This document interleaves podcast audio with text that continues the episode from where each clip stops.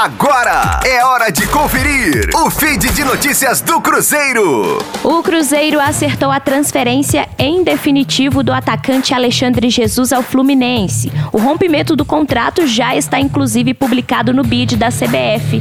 Alexandre Jesus tinha vínculo com o Cruzeiro até o fim de 2022, mas foi afastado das atividades do clube desde o ato considerado gravíssimo em 7 de novembro, após o jogo contra a Chapecoense pelo Brasileiro Sub-20.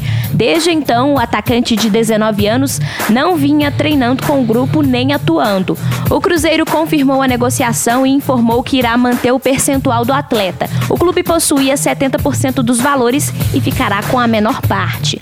Alexandre Jesus chegou a ser integrado ao profissional do Cruzeiro no começo do ano. Ele participou de cinco jogos e marcou um gol no empate com o São Raimundo na primeira fase da Copa do Brasil. Rosane Meirelles com as informações do Cruzeiro na Rádio 5 Estrelas. Fique aí! Daqui a pouco tem mais notícias do Cruzeiro.